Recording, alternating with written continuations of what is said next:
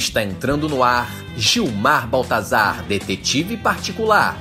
Primeira temporada: Um crime na quarentena. Episódio de hoje: A morte e a morte do morro.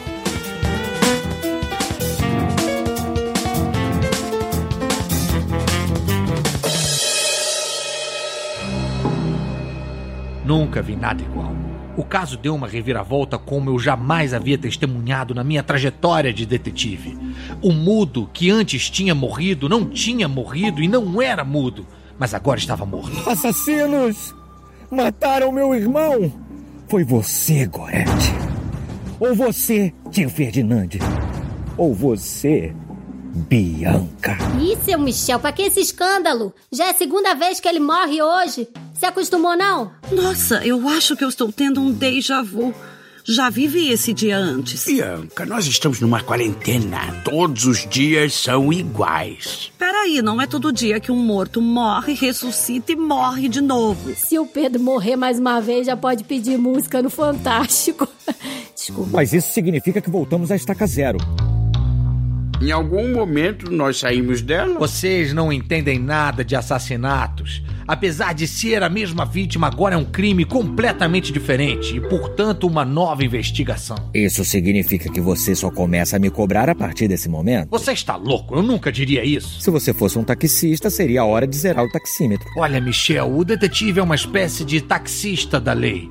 Mas já está tão tarde que seria hora de cobrar bandeira 2. Dessa maneira, vou ser obrigado a cancelar a corrida. Calma, eu vou mudar a minha linha de raciocínio e seguir um método inspirado nos grandes detetives que são a minha inspiração: Sherlock Holmes, Hércule Poirot e Chapolin Colorado.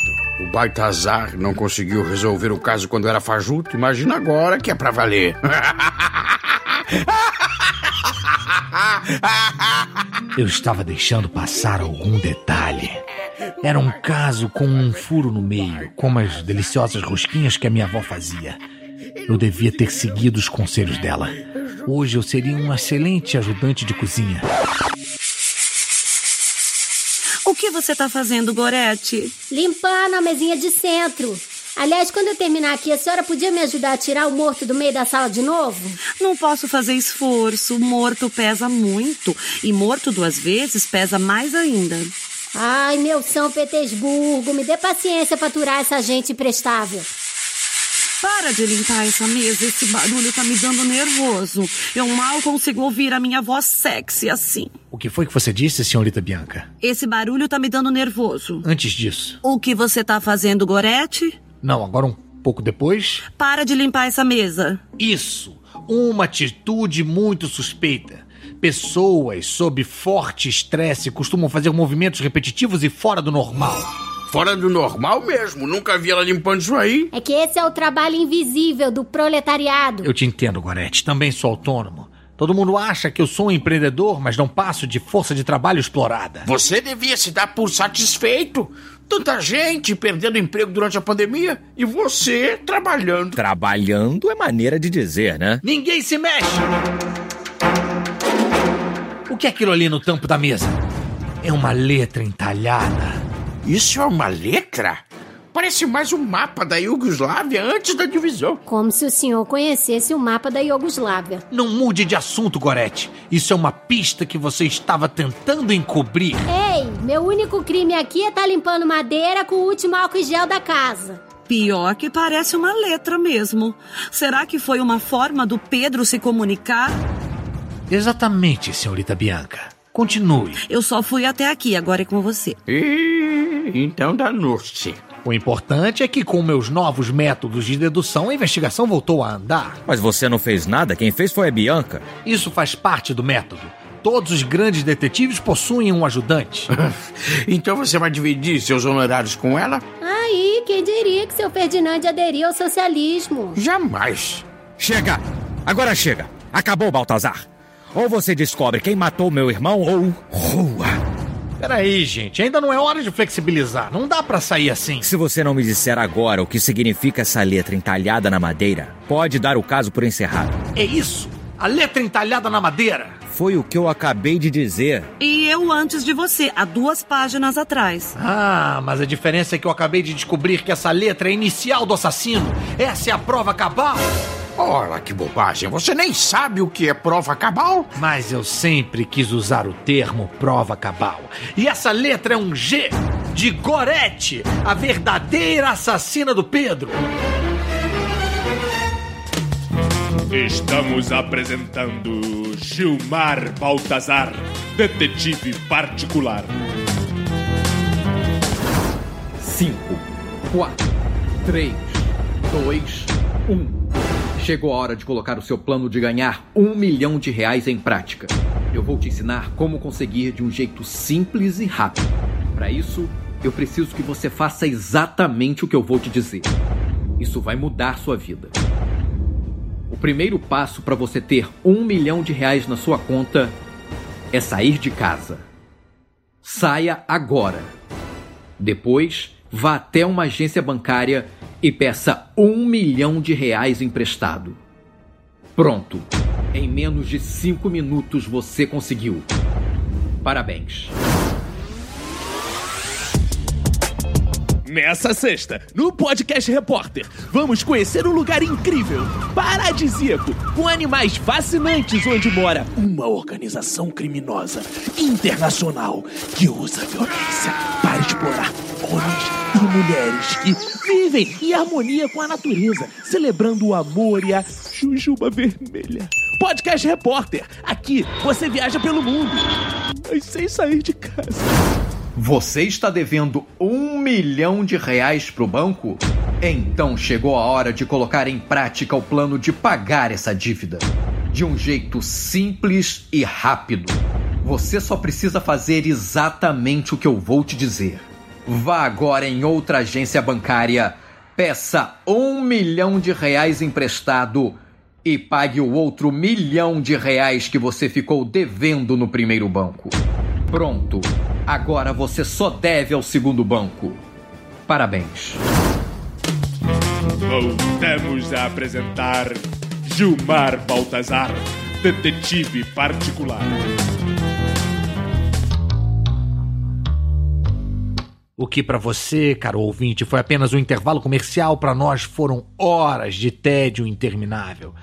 Ferdinand cochilava na cadeira de balanço, Michel acessava um site de leilão e Bianca mascava pastilhas de gengibre, todos anestesiados com a revelação de que Gorete é a assassina. Eu já disse que não matei ninguém. Para de pensar isso. Gorete, eu jamais imaginei. Gorete, eu nunca pensei que. Gorete, eu tinha certeza. Ai, meu São Jerônimo, esse é o episódio que todas as suspeitas caem sobre a minha pessoa. Como é que você teve coragem de matar o Pedro? Todo mundo sabe que o ódio entre eles era histórico, como de Caim e Abel, Anitta e Ludmilla e Romeu e Julieta. Mas Romeu e Julieta se amavam. Por que eles se mataram então, sua iletrada? Bem que eu notei que o Pedro nunca falava com a Gorete. O homem era mudo. Chega de desculpas. Você nunca limpou a janela do quarto dele. Isso mostra todo o seu ódio. Eu nunca limpei janela nenhuma, porque o senhor não me paga pra isso. Bom, agora que está tudo resolvido, vocês vão me dar licença.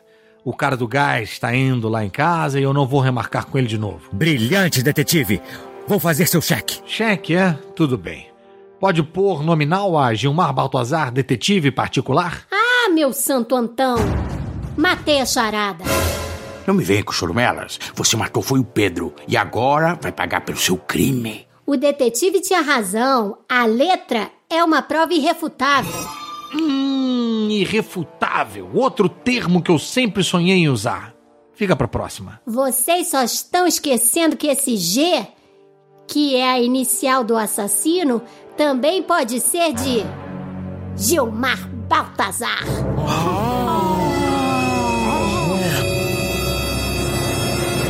Aham. Brilhante, Gorete. Olha o que eu faço com seu cheque, detetive. Gente, mas eu nem tinha visto essa lareira aí. Da próxima vez é melhor o senhor trazer uma maquininha de cartão, detetive. Vou ficar que nem aquela figurinha do Michael Jackson, comendo pipoca. Briguem, seus desgraçados. Confesso que me surpreendi com aquela revelação. Primeiro um morto que morre de novo e agora um investigador investigado. Para provar a minha inocência, eu precisava estar um passo à frente de tudo. Só não estava preparado para o episódio terminar antes de eu concluir o meu pensamento.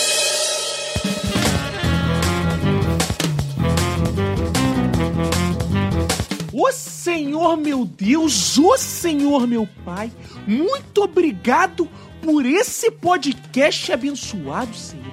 Oh, aleluia! Abençoa os atores que trouxeram a palavra desse podcast até nossos ouvidos, Senhor.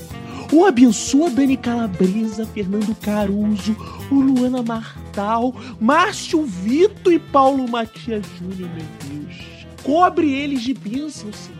Que o fogo do teu espírito, Senhor, aqueça também, Senhor, o coração dos roteiristas Quebranta o coração deles, Senhor, de André Bolsinhas, Fernando Aragão, Haroldo Mourão, Ricardo VR e Vinícius Antunes, ô oh, xerebe, oh, terra, ô oh, terra.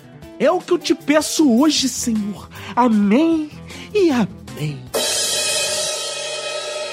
E atenção, direto da redação, Gustavo Guimarães, do podcast Podcastinadores, denunciando agora uma série de pessoas famosas que nunca ouviram Gilmar Baltazar, detetive particular. Eis os nomes: Anitta, Tony Ramos, Neymar, Fátima Bernardes, Caetano Viloso, Marina Rui Barbosa, Luan Santana, Donald Trump, Fernanda Montenegro e muitos outros.